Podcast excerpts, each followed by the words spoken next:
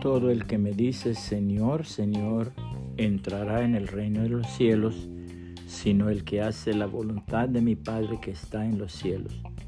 Mateo 7, 21, Reina Valera, actualizada 2015. Fe sólida y sustancial.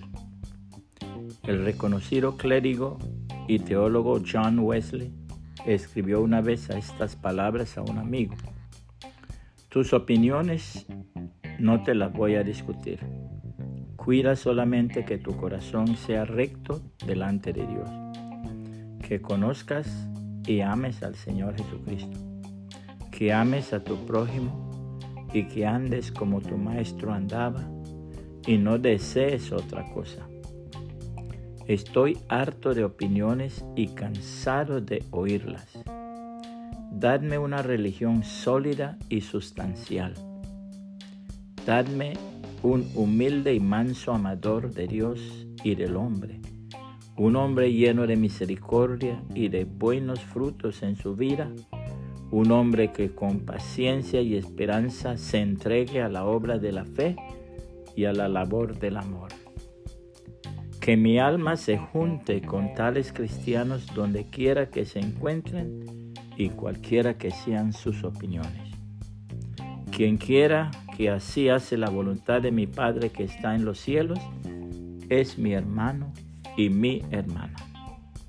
La palabra de Dios aconseja lo siguiente. Toda buena dádiva y todo don perfecto proviene de lo alto y desciende del Padre de las luces, en quien no hay cambio ni sombra de variación. Por su propia voluntad, Él nos hizo nacer por la palabra de verdad para que fuéramos como primicias de sus criaturas. Sepan mis amados hermanos, todo hombre sea pronto para oír, lento para hablar y lento para la ira, porque la ira del hombre no lleva a cabo la justicia de Dios. Por lo tanto, desechando toda suciedad y la maldad que sobreabunda, reciban con mansedumbre la palabra implantada, la cual puede salvar su vida. Pero sean hacedores de la palabra, y no solamente oidores engañándose a ustedes mismos porque cuando alguno es oidor de la palabra y no hacedor de ella, este es semejante al hombre que mira su cara natural en un espejo.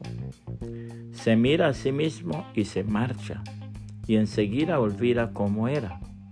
Pero el que presta atención a la perfecta ley de la libertad y persevera en ella, sin ser oidor olvidadizo, sino hacedor de la obra, éste será bienaventurado en lo que hace.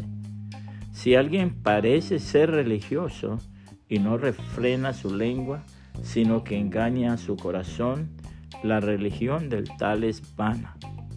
La religión pura e incontaminada delante de Dios y Padre es esta, cuidar a los huérfanos y a las piuras en su aflicción y guardarse sin mancha del mundo. Santiago 1, 17 al 27, Reina Valera actualizada 2015. Puede compartir esta reflexión y que el Señor Jesucristo le bendiga y le guarde.